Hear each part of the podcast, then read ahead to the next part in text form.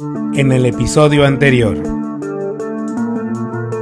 Y hablar de las huellas de la infancia, pues es hablar de esas experiencias dolorosas que desarrollamos a lo largo de nuestra vida, pero que conforman por ahí un dejo emocional, una parte no resuelta de las emociones, por eso es como la referencia a una herida, ¿no? Una de las características es como que tenemos una sensación de deuda, ¿no? Como que algo nos pasó y que no de repente lo podemos resolver, ¿no? Y, lo vamos cargando y lo vamos cargando como con ciertas habilidades y destrezas que desarrollamos.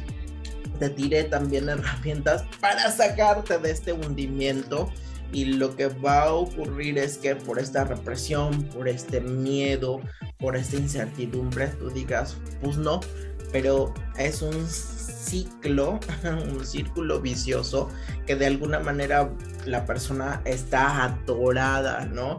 En el aspecto de no poder eh, salir adelante, sentirse con una eh, no funcionalidad en la vida, debes actuar porque puedes estar en una predisposición al riesgo, ¿no? De que tu salud mental pueda estar comprometida. Te doy la bienvenida al sexto episodio de esta nueva temporada de Cositas de Niños. Hoy termino de platicar con Elías sobre las huellas de la infancia y hablamos sobre cómo lidiar con la huella del rechazo, cómo resignificar lo que viviste para lograr una mejor versión de ti, qué papel juega el amor, la empatía y el perdón en el proceso de resignificar tu pasado, cómo conectar con ese niño interior para poder sanarlo, qué tan importantes son el autocuidado y autoentendimiento en el proceso de sanación y mucho, mucho más.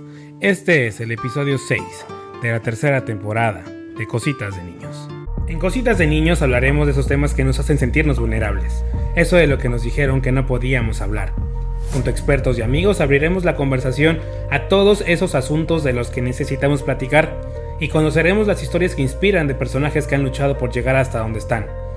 Recuerda que puedes suscribirte a nuestro canal en las distintas plataformas y calificarnos para llegar a más personas. También estamos en Instagram, en Facebook y en TikTok como Cositas de Ninos el podcast y en Twitter simplemente como Cositas de Ninos. Yo soy Víctor Cuevas y esto es Cositas de Niños tercera temporada, un espacio de encuentro contigo. Una también de las más comunes y también otra que preguntaron mucho fue el rechazo. Esa huella que nos hace muchas veces comportarnos de ciertas maneras. No sé, quizá no ser afectivo con alguien para no generar, ya lo hablaste hace rato, un vínculo por temor a que me rechace, o no hacer muchas cosas por temor a ser rechazado, rechazada. ¿Cómo esta huella afecta tu vida adulta? Y la misma, lo mismo que te preguntaba con la anterior, o sea, ¿cómo o por qué es importante también sanar esta herida? Por supuesto, creo que el rechazo es como el sentirnos desprovistos, ¿no? El sentirnos no enganchados en la parte de que alguien nos quiere y nos puede de alguna manera llevar a la frustración, ¿no? De, que alguien no nos ama, no nos quiere, no nos aprecia y a lo mejor comprarnos desde la, desde la infancia, desde la niñez, todas estas como leyendas, relatos, ¿no?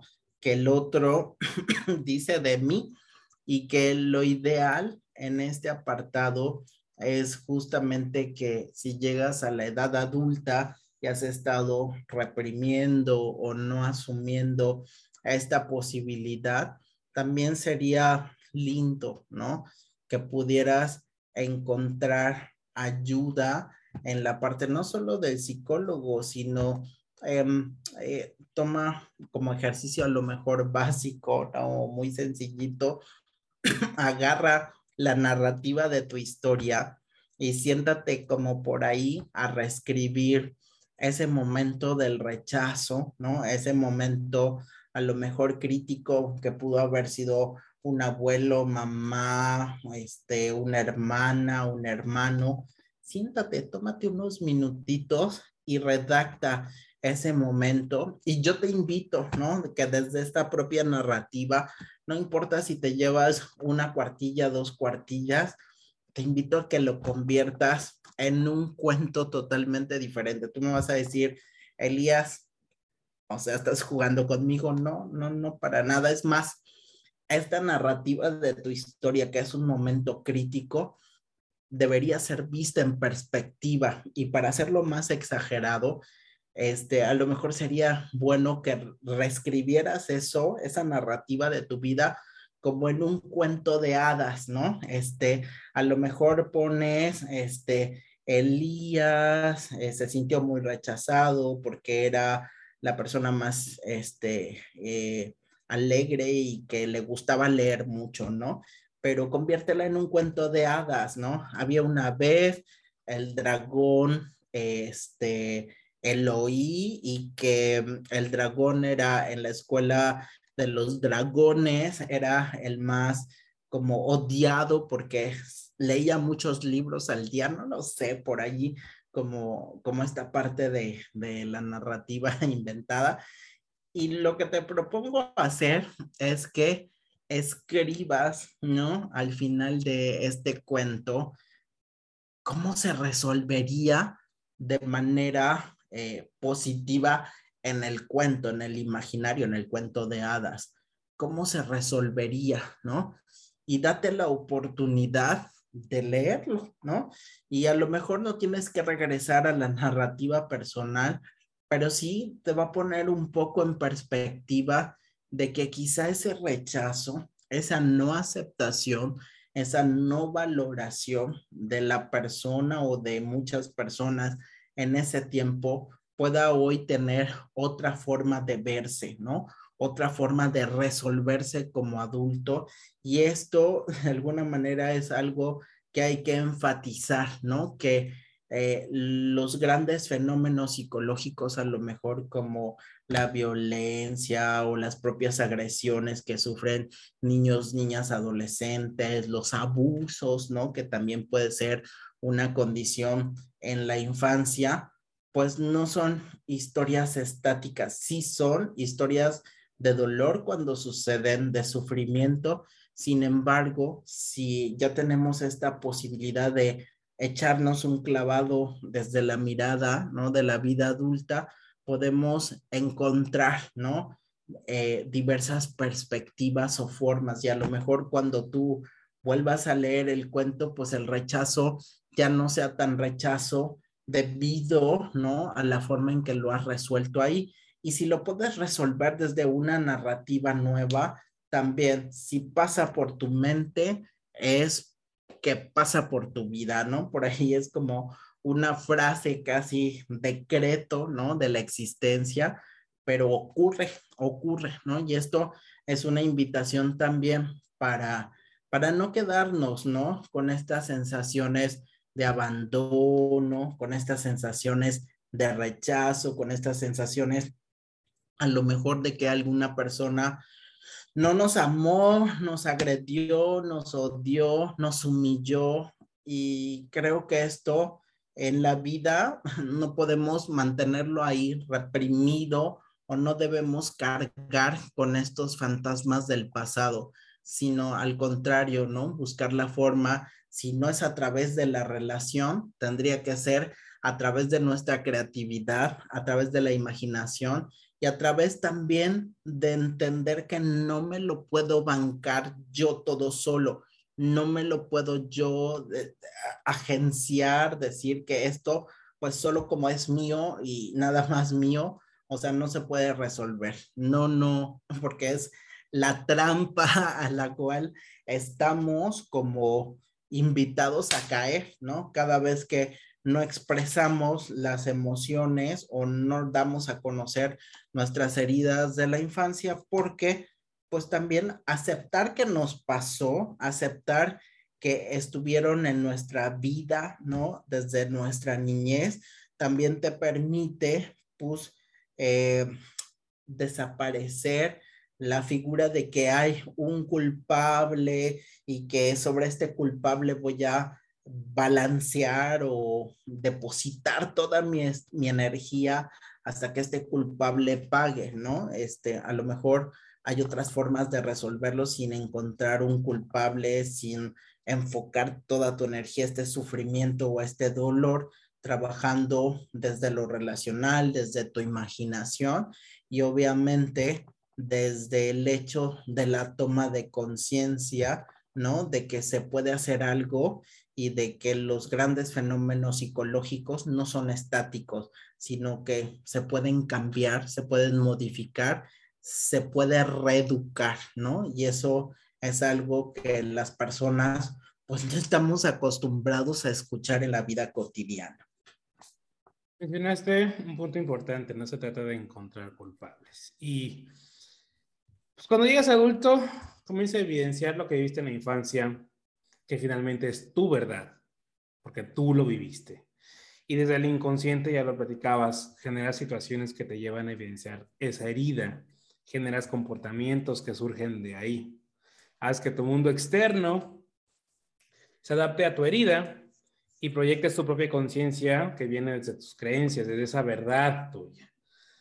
¿Cómo comenzar? Y reitero, lo dijiste, no se trata de buscar culpables. ¿Cómo resignificar? ¿Cómo reinterpretar todo eso que vivimos para justamente caminar hacia una nueva versión de nosotros?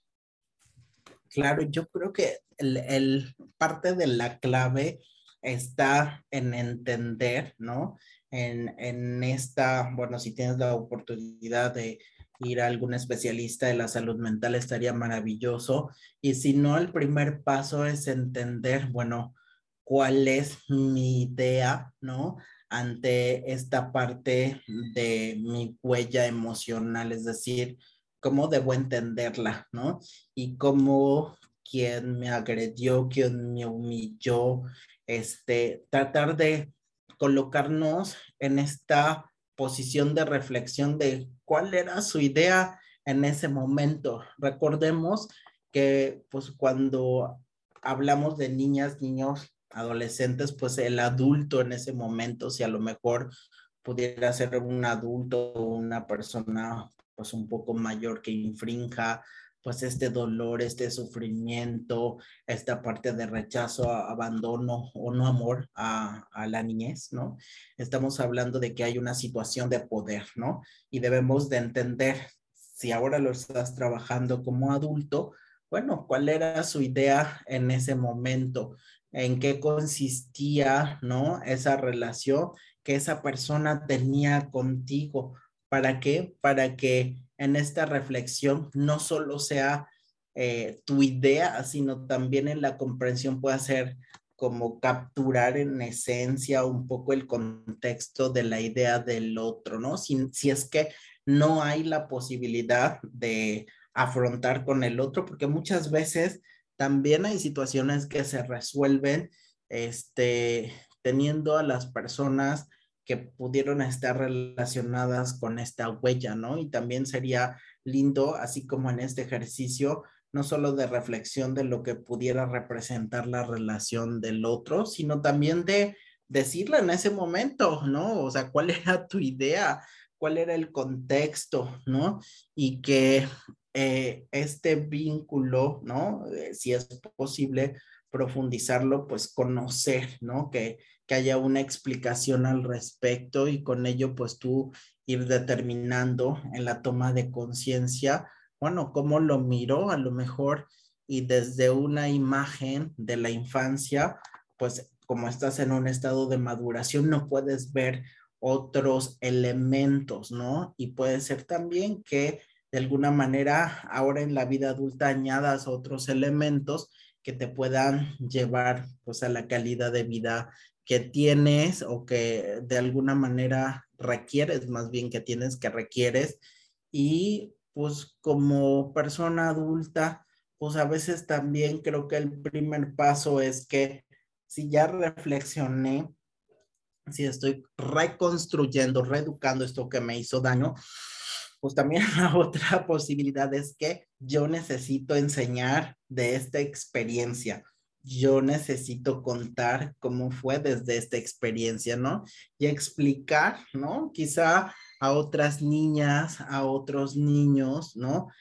esto que yo he vivido y cómo lo he vivido y cómo lo he superado, porque cuando tú enseñas y cuentas, permites que la interacción con los otros sea un ejemplo, ¿no? Un ejemplo que impulse, ¿no? A que haya más factores de protección con nuevas ideas a niñas y niños que les permita, en lugar de tener un papel pasivo de recibir este dolor, este sufrimiento con tu propia experiencia de adulto, pues ya podrás este, impulsarlo, ¿no? A que esta niña, este niño se vuelva más protagonista de su vida a corta edad y que también pueda tener más elementos para resolver una situación si le pasara en la niñez. ¿Qué papel juegan en, esta, en este proceso el amor, la empatía y el perdón? Fíjate que son habilidades socioemocionales, ¿no? ¿Qué papel juega? Wow, yo te diría que son papeles determinantes, sobre todo para preparar o para tener a las niñas y niños eh, digamos, educados en competencias para la vida, ¿no? Esta parte de aprender a perdonar, esta parte de aprender a amar, esta parte quizá hasta de no privarnos de abrazos, porque muchas veces, este, cuando estamos en una situación de, de la herida emocional, pues tenemos que aceptar, ¿no? Lo que nos ha pasado, sí, pero a veces ah, perdono, pero no olvido, ¿no? Y es necesario que desde estas habilidades socioemocionales como la resiliencia, la empatía, el propio perdón, eh, como adultos podamos enseñar a estos niños y niñas que cuando afrontamos, eh, de alguna manera crecemos, no nos quedamos siendo nosotros iguales o nosotros mismos que hace cinco minutos, ¿no? Sino que cuando las ejercemos, obviamente algo, algo cambia, ¿no? Y en este cambio, bueno, y sabes que de alguna manera, pues también te puedes quitar esta máscara, quitar este peso cuando ejerces el perdón, ¿no? Cuando ejerces la empatía, cuando escuchas quizá el otro, que es una experiencia no tan fácil, muy fuerte, pero estás en un camino que te permitirá que el resto del viaje de vida que tú tienes, pues puedas sentirte muy bien, sin ocultar emociones, sin reprimir.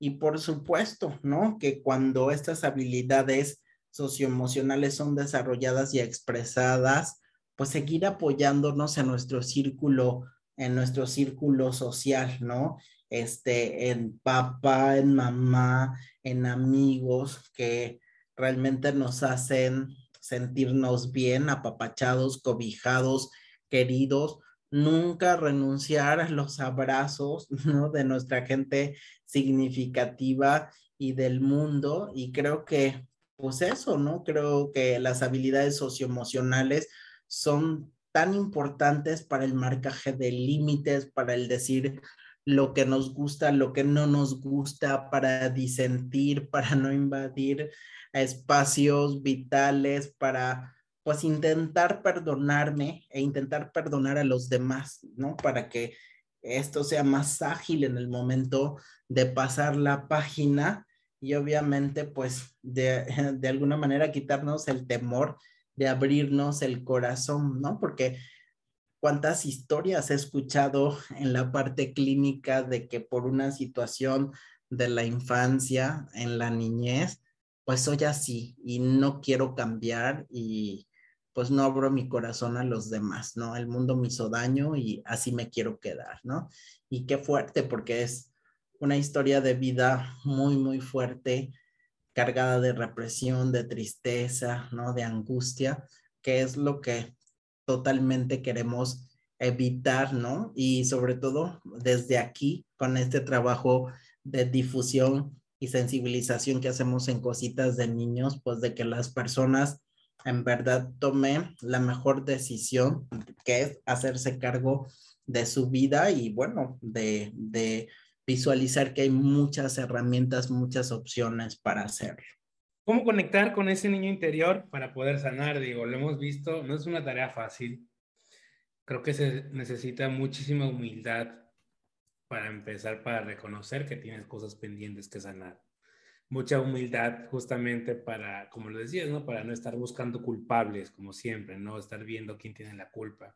Que al final camino tú eres la única, el único responsable de lo que estás viviendo. Pero cómo conectar con ese niño interior, porque muchas veces lo agarramos como de broma, ¿no? Es que hay tu niño interior y mi niño interior y bla, bla, bla. Pero pues tiene un significado importante, ¿no? Conectar con ese niño interior para poder reconocer sus carencias y poder empezar a sanarlo en beneficio de nosotros mismos.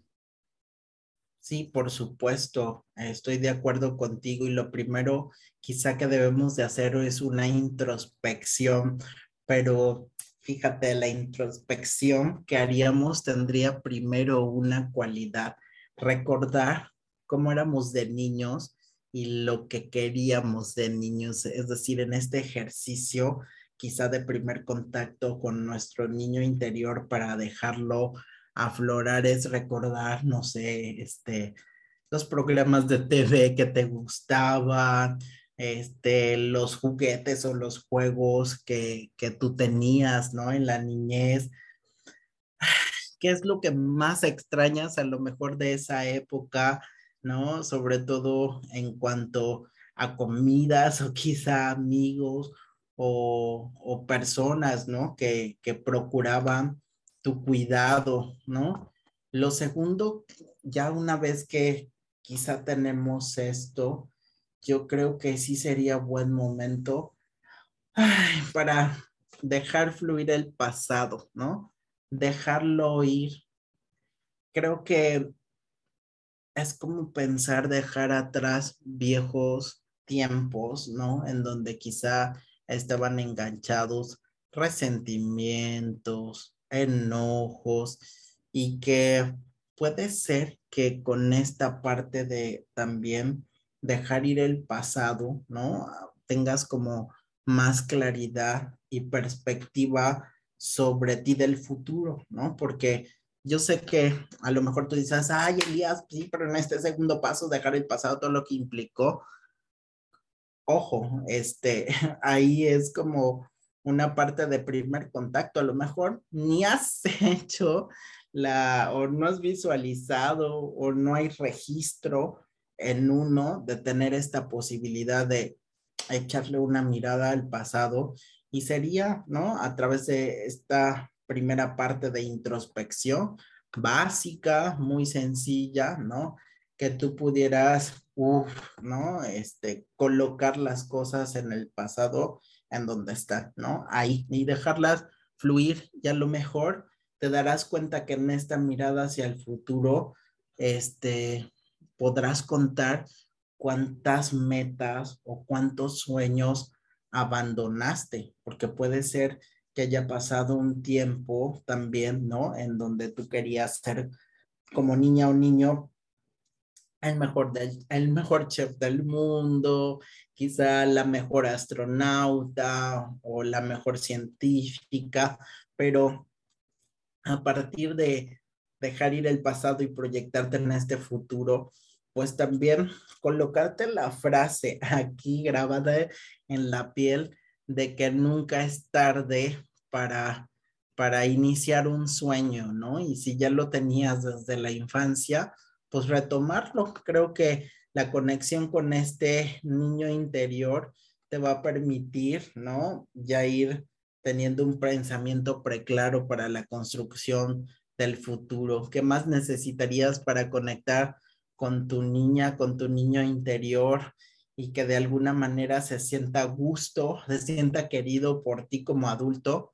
Pues juega, juega, canta, dale prioridad también a esta parte de hacer algo por ti al día que sea de imaginación, que sea creativo, que sea innovador y refuérzalas en ti. E inclusive si en esta edad adulta ya tienes hijas, hijos, sobrinos, primitos, bueno, también compárteles esta posibilidad. Y sobre todo creo que el gran secreto para quizá contactar con este niño interior es esta posibilidad de sorprendernos, de maravillarnos con algo, aunque sea algo insulso, aunque sea, no sé, una nube que, que está ahí, este, almacenando lluvia, no lo sé, este, sorprendernos, sorprendernos de un amanecer, sorprendernos a lo mejor también, ¿no? De, de esta situación de pandemia, ¿no? Que en la parte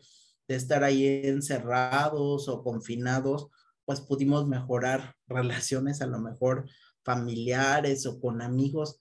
No sé, creo que esta cualidad de permitirnos maravillarnos, sorprendernos, seguir explorando, pues por supuesto es algo que tendríamos que estar reforzando junto con las cosas que hagamos de manera creativa, ya decíamos, y espontáneas.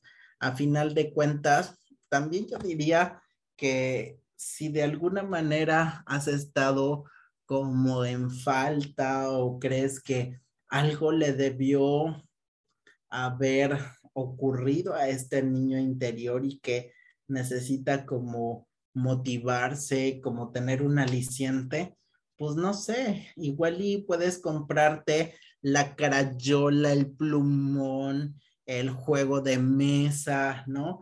Algo que te emocionaba, inclusive un juguete, o puede ser no un juguete, sino algo especial que representara para ese niño y que de alguna manera viniera a cerrar esta parte de conexión como niño, porque la cualidad más maravillosa de los niños es que con poquito, con cualquier cosa, casi, casi, ellos buscan la posibilidad de divertirse. Entonces, creo que a través del curiosear, a través del maravillarnos, del, sorprendernos, y con todos estos pasitos podemos iniciar, ¿no? Por a lo mejor por primera vez en nuestra existencia o de nueva cuenta en nuestra existencia por el amarnos incondicionalmente. ¿A qué nos debe de llevar el descubrir a nuestro niño interior desde la vida adulta hacia este niño interior que tenemos con nosotros? Es amarnos condicionalmente, es aprender a abrazar a este niño interior, dejarlo expresar sus emociones libremente, pero también que de alguna manera pueda sentirse cuidado, protegido, ¿no? Este, consentido y mimado. Y quizá eso, pues en el mejor de los casos, te haga como adulto sentirte pleno, seguro, feliz. Ciertamente no somos perfectos, nos podemos equivocar, pero también este, esta parte de amarnos incondicionalmente, pues nos puede poner sensibles, ¿no? Y estar en esa búsqueda de no ser perfectos, sino de tener esta posibilidad de sentirnos amados dignamente. Al inicio mencionaste dos términos que decías que eran dos mecanismos que se activan cuando reconoces tus heridas, que es el autocuidado y el autoentendimiento. Muchas veces pues nos dejamos a la deriva, nos enfocamos en cosas que no tienen sentido. ¿Qué tan importante, qué tan fundamentales son ambos en este proceso de sanación? Uy, creo que el autocuidado es algo que debemos ir desarrollando, es una competencia para la vida y es pensar desde lo físico, por ejemplo, ¿no? en la parte a veces de estirarnos, de hacer ejercicio, ¿no? De consentirnos un poco, a lo mejor si ya eres adulto, de irte a un masajito, ¿no? Pero bueno, si vamos reeducando desde la infancia, pues es también a niñas y niños enseñarles la importancia de hacer ejercicio, salir a caminar, compartir esta actividad con los adultos y los padres, ¿no? El autocuidado cuando aprendes a comer bien, cuando en una situación de crisis no, este, no comes muchas botanas o, o tomas muchos refrescos de gas, sino al contrario, ¿no? Este, sabes que en una situación crítica, ¿no? De, que puede generar una huella emocional, pues a lo mejor el pedir ayuda, el no, este, desbalancearse ni en el consumo de alimentos, ni en la parte psicológica de caer en angustia o caer en estrés. El autocuidado también implica la parte de disciplina, ¿no? A lo mejor es el levantarse temprano, el hacer tareas, el tener una tarea en casa, ¿no? Que todo esto, cuando ya somos adultos, pues a lo mejor ya nos vale o no hemos tenido el autocuidado suficiente, pero creo que siempre es buen tiempo para generar el autocuidado porque es también el autocuidado un proceso o un pilar, si lo queremos ver así, de nuestra autoestima. Es decir, si yo me cuido, te cuido mejor, ¿no? Si yo te cuido como adulto, puedo cuidar a más niños, niñas, eh, puedo cuidar también a mi niño interior. Entonces, si yo me cuido, te cuido mejor. Y la parte del autoentendimiento que decíamos, eh, entenderlo también sumando la parte eh, del autoconcepto, es tener una opinión de mí misma, de mí mismo sana, ¿no? ¿Cómo te describes? A veces las personas, cuando les preguntas esto, ¿cómo te defines como persona? ¿Cómo te describes? Y te dicen, pues yo no sé, vele a preguntar a mi mamá y a mi papá, ¿no? Pero a veces tenemos que tener el mínimo de referencia de esta opinión de quién somos y sobre todo tener en claro, ¿no? De cómo eh, nos conectamos al mundo, cómo nos presentamos al mundo y que en esta vida, sobre todo en la época posmoderna, pues hay muchas posibilidades de ser, ¿no?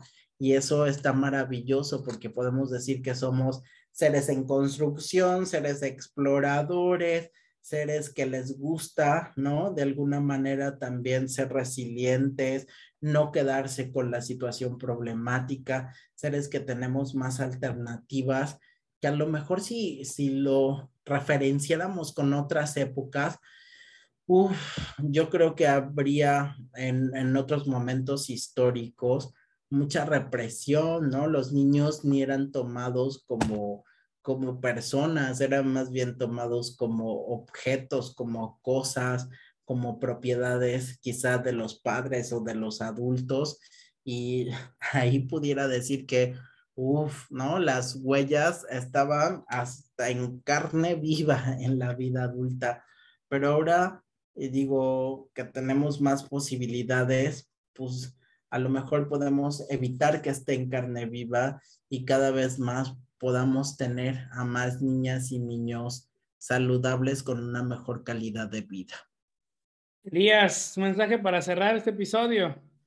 Bueno, que sean niños, que sean niñas, que sea así como cositas de niños, ¿no? Que ustedes sean como cositas de niños, este espacio, ¿no? Este ser, ¿no? Que pueda ir construyendo elementos que alberguen amor, cariño, ternura, que nunca estén totalmente finalizados en su construcción, que su propia vida dé para sorprenderse, para asombrarse de las cosas y que pues, aunque la herida sea profunda en la infancia, aunque la herida esté ahí desde hace mucho tiempo, toda herida puede sanar, ¿no? Y no lo, no lo dejemos como asignatura pendiente. Creo que ese sería mi mensaje. Tus redes sociales, digo, ya las conocemos, pero si tenemos gente nueva, personas nuevas que nos escuchan y que nos ven, ¿cuáles son tus redes sociales, Elías? Claro que sí, estamos en Facebook como Elías Gabriel y en IG, Instagram, estamos como El Gapeca. Y un gusto poderlos saludar y anéxense ahí a las redes. La vamos a pasar muy bien. Sí, Elías, Elías esto desde el primer capítulo y Elías va a seguir esta temporada. Este es el primer episodio de Elías en esta temporada, porque ya saben que Elías es parte de esto, es un activo hijo de cositas de niños. Gracias, Elías, por tu tiempo, como siempre, eres parte fundamental, siempre te, lo he dicho, de, de, este proyecto. Creo que la historia de cositas de niños no se podría contar sin mencionar a Elías y la importancia de todo lo que has hecho por este proyecto. Y pues bueno, esto fue el episodio sobre heridas de la infancia y de verdad, trabajenlas.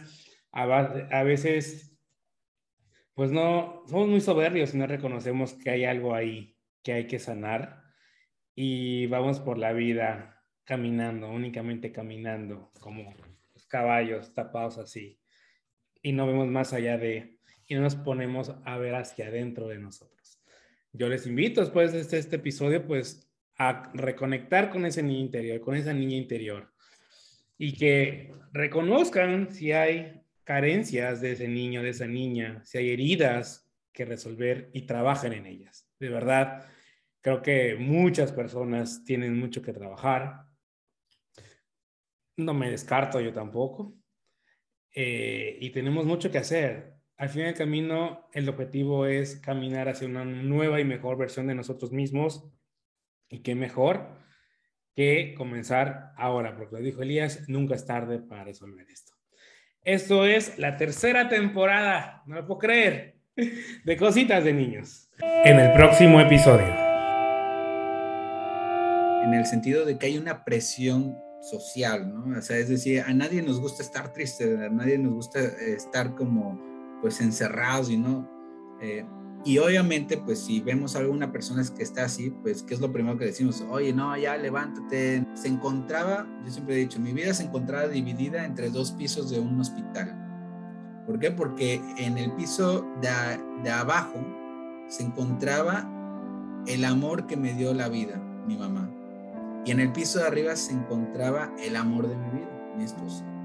Desafortunadamente, pues, eh, pues perdí en el mismo mes perdí a mis dos pilares, mi esposa y mi mamá. Voy a estar más agradecido por la vida que tengo, por mis seres queridos que me rodean, y ahora sí le, empiezas a dar un sentido eh, pues, a tu vida. Muchas veces en ese proceso de duelo nos, nos ponemos un curita en el corazón. Y ponerse el curita en el corazón quizás es simplemente tapar la herida. Pero realmente nada más va a proteger la herida, pero no está sanando la herida. Gracias por acompañarme en este episodio. La próxima semana hablaremos sobre el duelo.